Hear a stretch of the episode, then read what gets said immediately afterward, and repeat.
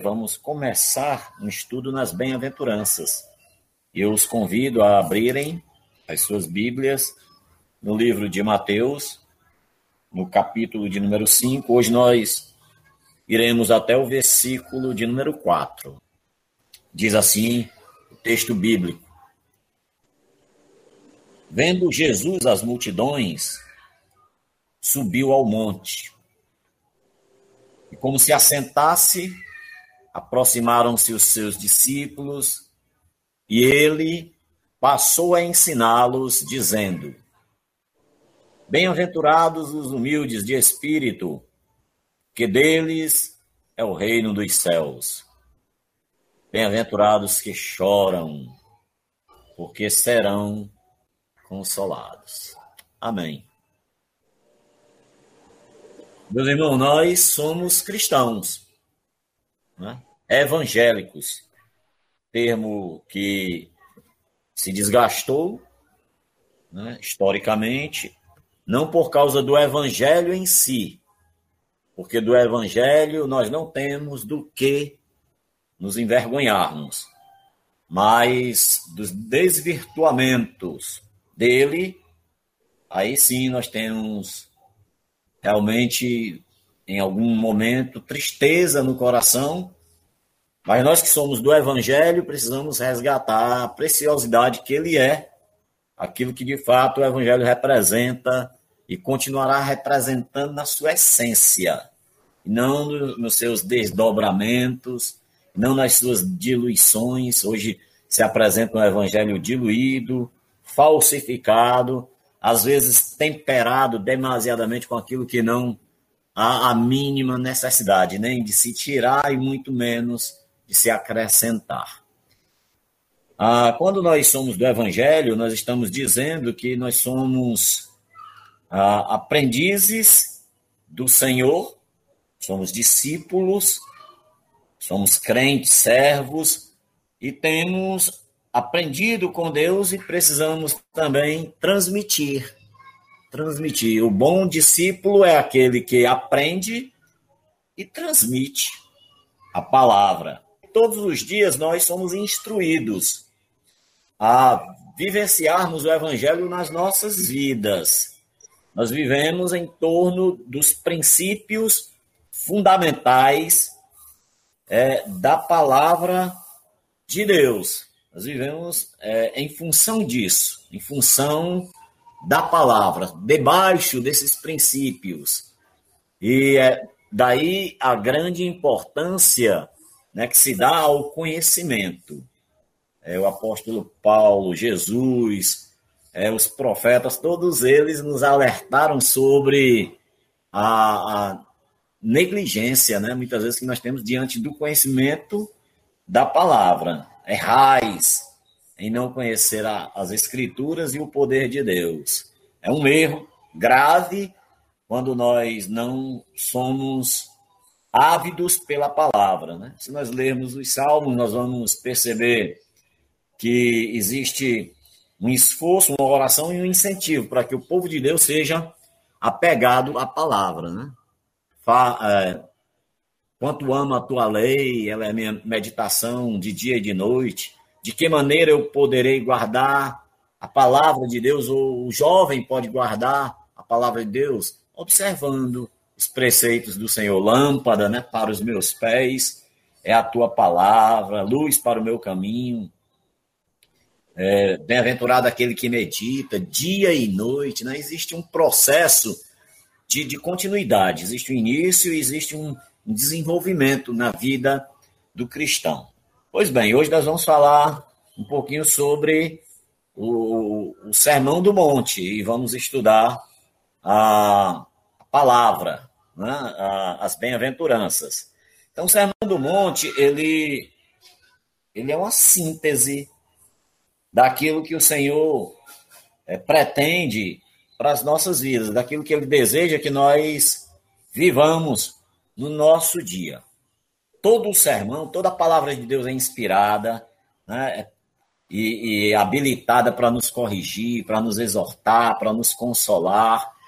E o Sermão do Monte, ele, ele carrega essa força do ensinamento da forma mais assim sintetizada da fé.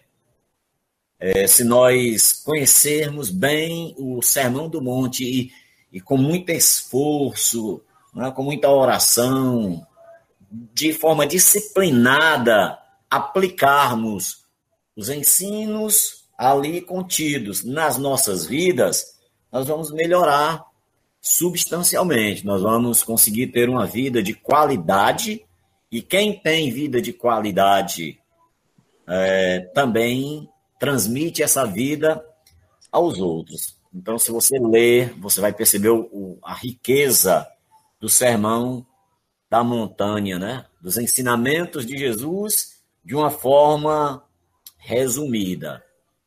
Ah, o sermão do monte ele, ele é uma luz para a, a, nossa caminhada de fé. Às vezes você diz, como é que eu sirvo a Jesus neste mundo, tantos ensinamentos, tantas teologias, tantos, tantas doutrinas. Olhe para o sermão da montanha nesse sentido e diga assim, eu quero luz para minha caminhada e eu vou, é, nesses dias, não desprezando, obviamente, nenhum outro texto bíblico, mas eu vou é, focar é, na, na, na, palavra dita pelo Senhor Jesus de uma forma bem particularizada, a, a sua igreja ali constituída, na pessoa dos discípulos, e em toda a multidão que o cercava naquele momento. Então, o sermão, eu digo, ele é essencial para a nossa fé.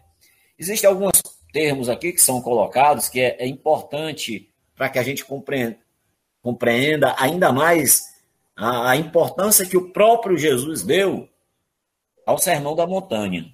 Ele diz que ele subiu ao monte e ele se assentou, né? Para dar assim uma importância àquilo que ele haveria de dar. Os ensinos de Jesus, em sua maioria, foram ditos é, caminhando, navegando, né? Às vezes em situações assim é, quando ele caminhava, ele viu Zaqueu.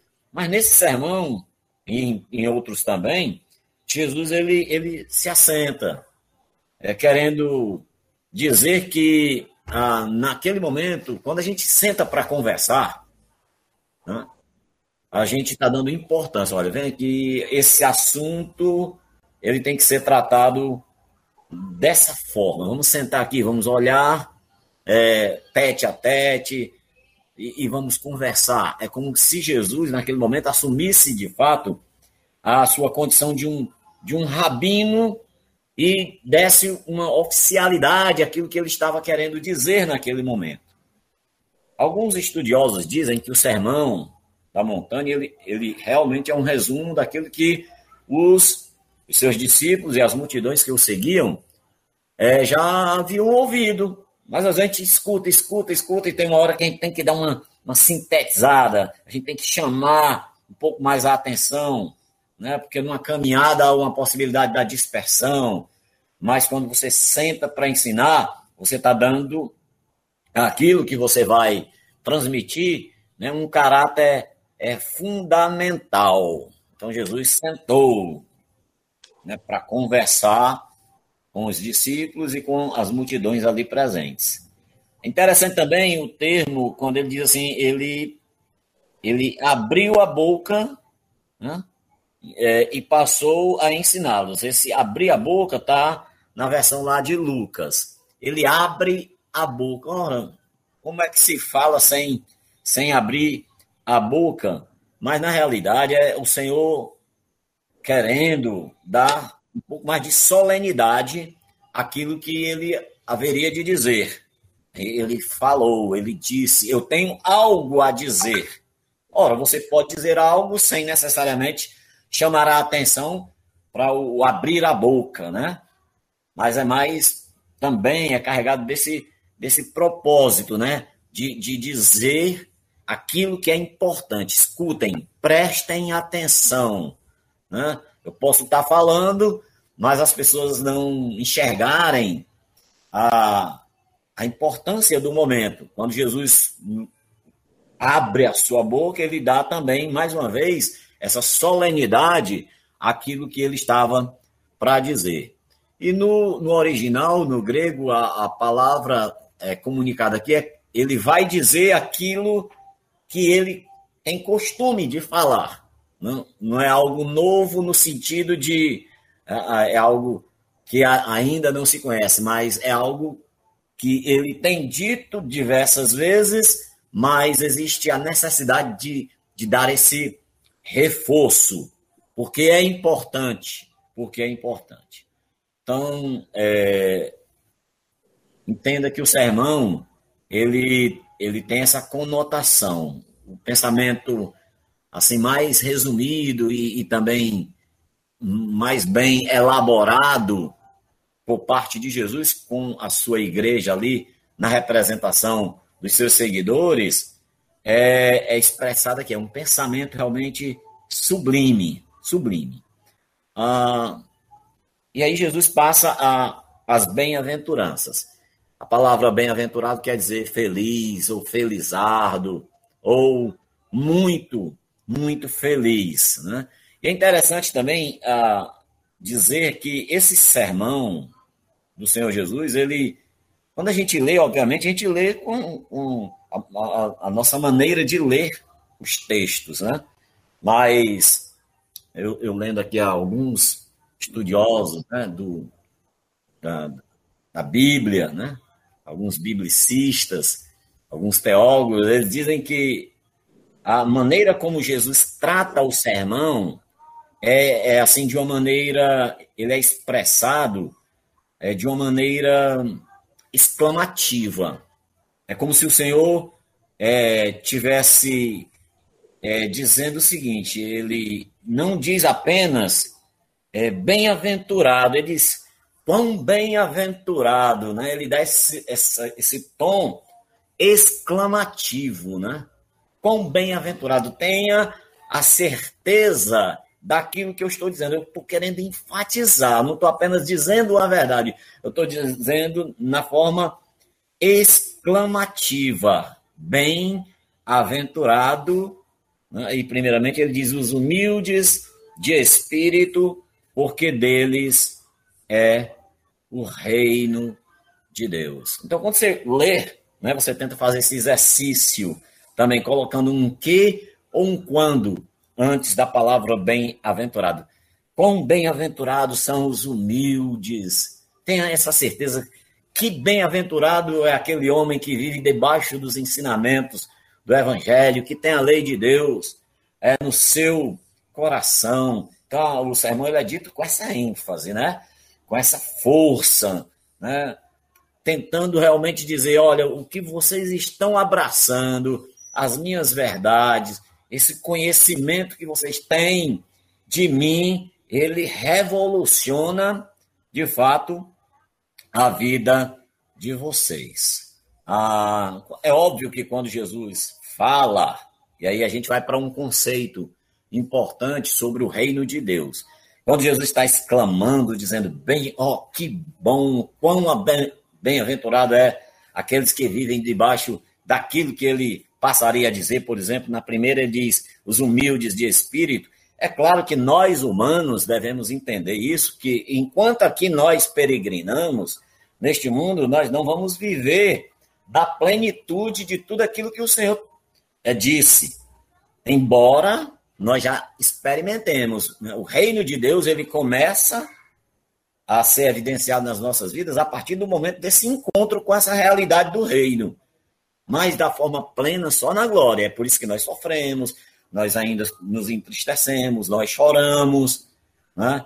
mas nós já começamos a experimentar. Então, é, Jesus dizendo: vocês começam a experimentar, desde já, de todos os, os benefícios de ser um cristão, né, de ser uma pessoa é, que tem esses princípios e os vive, mas vocês não vivem ainda da forma é, mais plena possível, porque a, a, satisfação plena é só na glória eterna.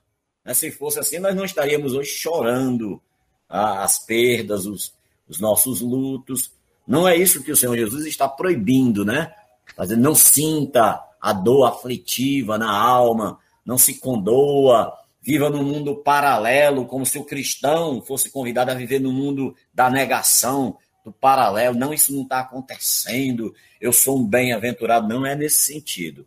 Jesus está dizendo: você pode experimentar de uma vida de bem-aventurança, não ainda da forma plena, porque a plena vai acontecer quando nós estivermos na glória eterna, mas nós podemos já experimentar é, de algum, de muito consolo, de muita paz em meio aos conflitos, tá certo?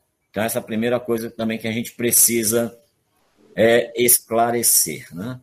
Ah, o certo é que a gente pode cantar sim, a gente não pode negar, por exemplo, é, cantar satisfação é ter a Cristo, né? Sou de Jesus e começa a sentir agora satisfação que inicia agora e será satisfação é, sem fim, como também eu gosto sempre de citar a minha avó, né? Ela que me ensinava. Satisfação é ter a Cristo, não a maior.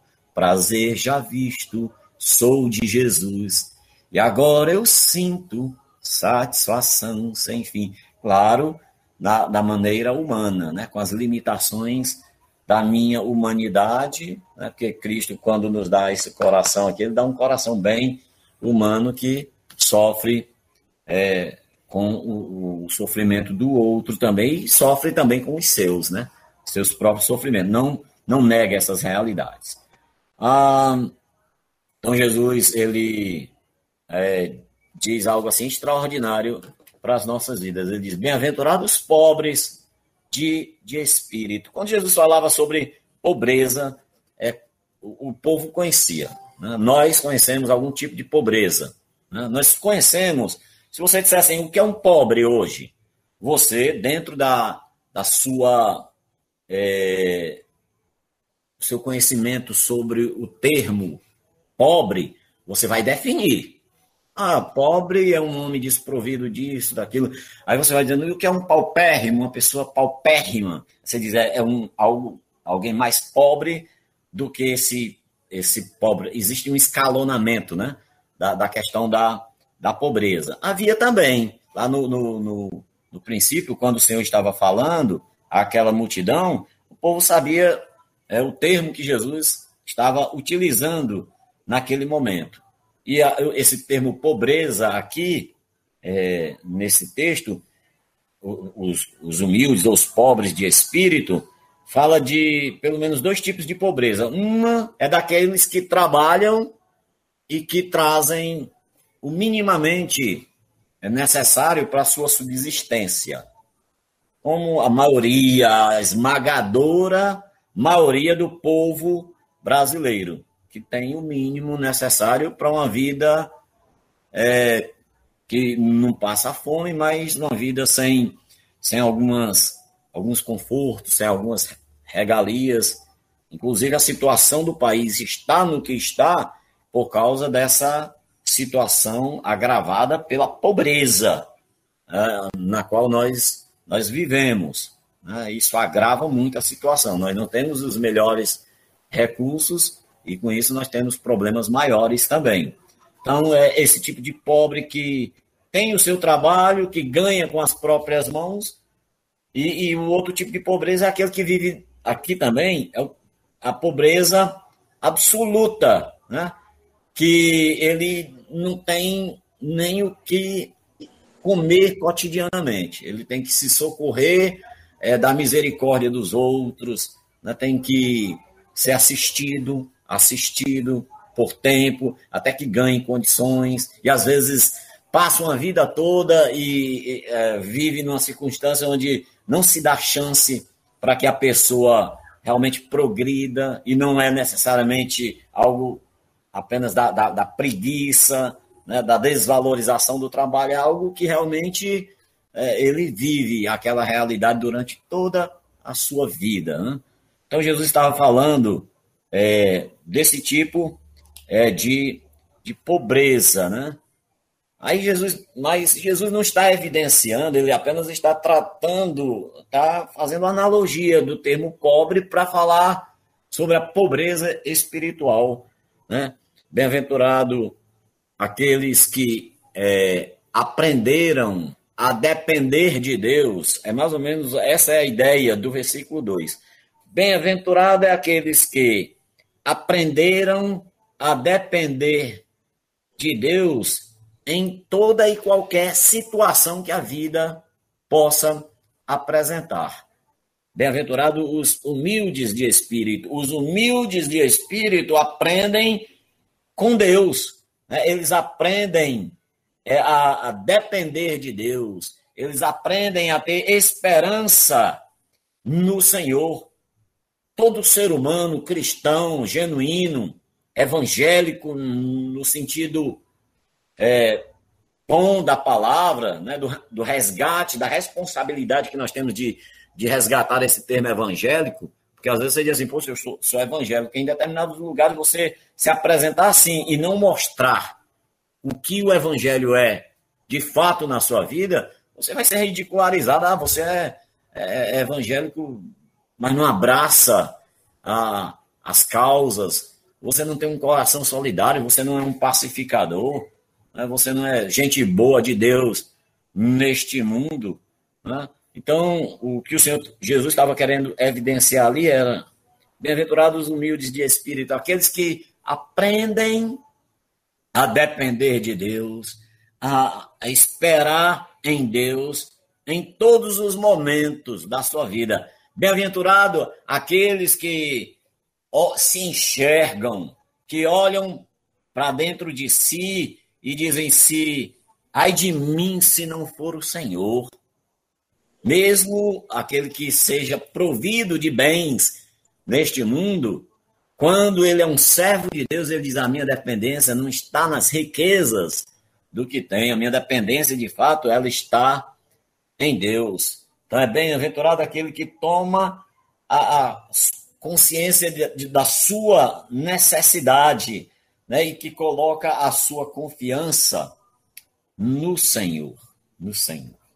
Bem-aventurados humildes de espírito, deles é o reino, é o reino dos céus.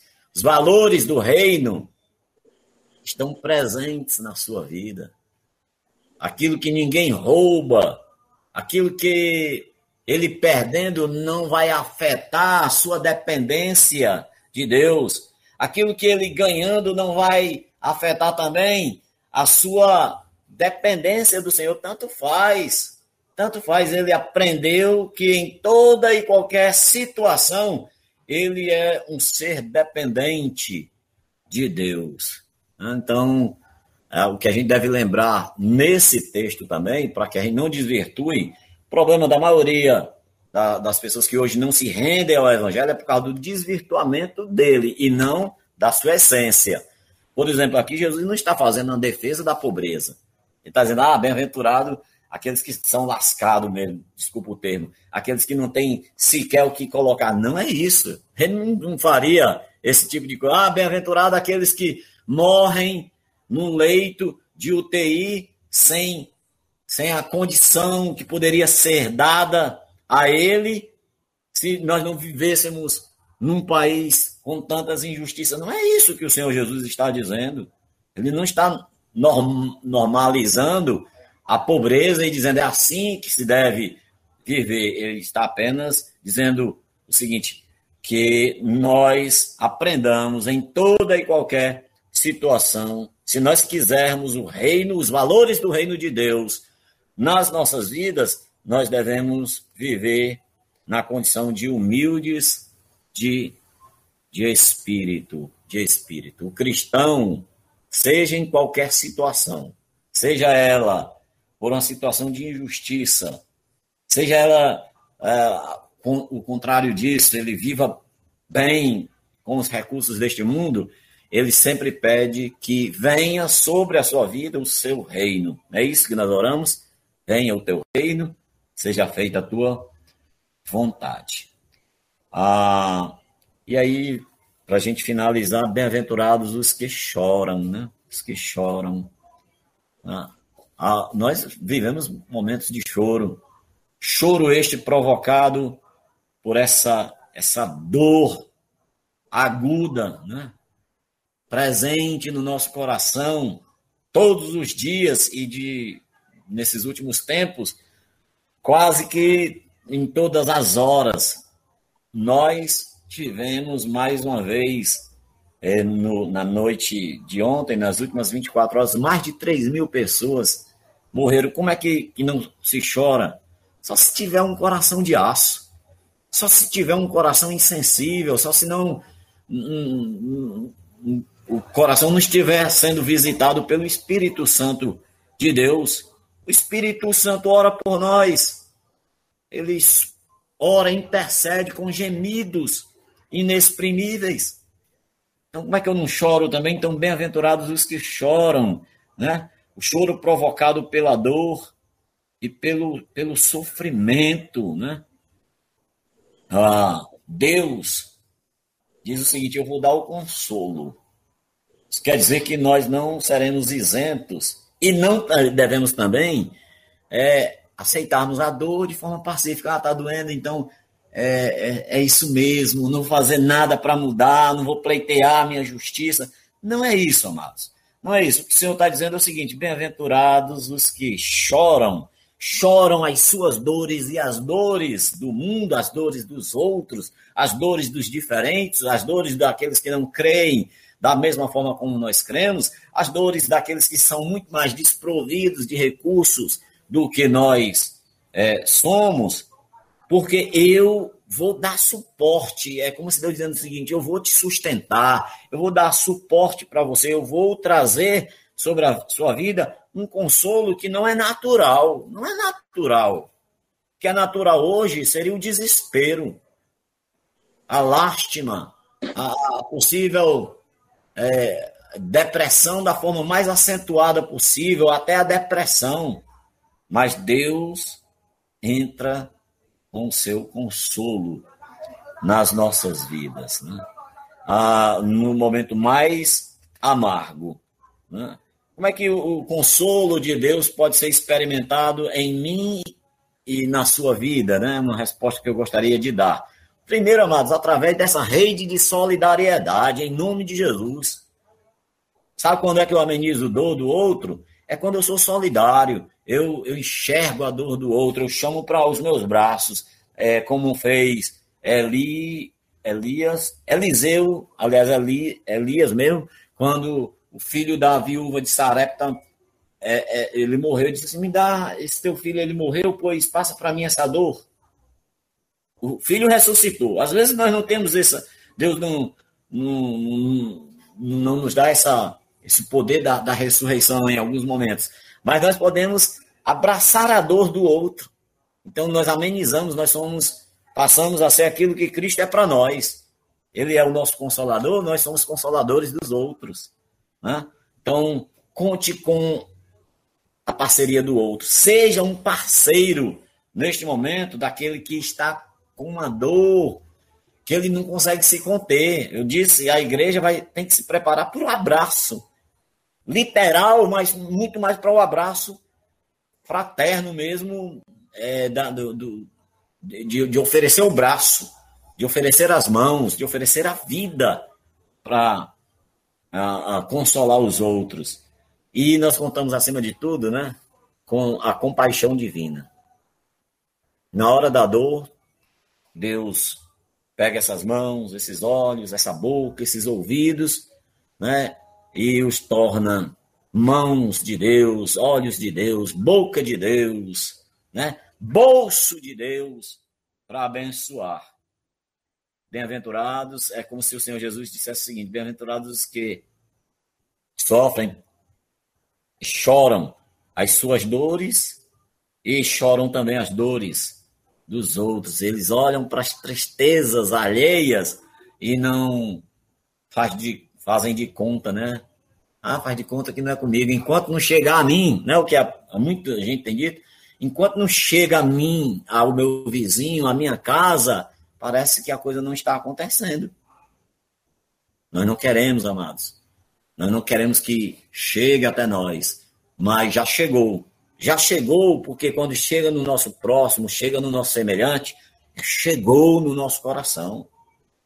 Chegou em mim já deveria ter chegado no sentido de eu ter esses olhos da consolação, esse abraço misericordioso. Mas também o texto ele coloca em evidência também aqueles que se entristecem pelo seu pecado e se arrependem e se arrependem. Amados, eu finalizo essa fala nessa noite é dizendo o seguinte, que nós nos tornemos, é, que desejemos, né, é, ser bem-aventurados, mas cumpramos a, a, vontade de Deus. Como é que se vive a vida de, de bem-aventurança? Bem-aventurados os pobres de espírito, porque deles é o reino de Deus. Bem-aventurados os que choram. Hoje é, você chora e recebe o consolo. Por que, é que quando vemos o choro do outro, nós não nos dispomos a consolá-los? Né? Que maldade é essa? Né? Que coração de aço é esse? Né? Que falta de, de conhecimento da maneira como Jesus viveu e ordenou essa. Deus nos abençoe.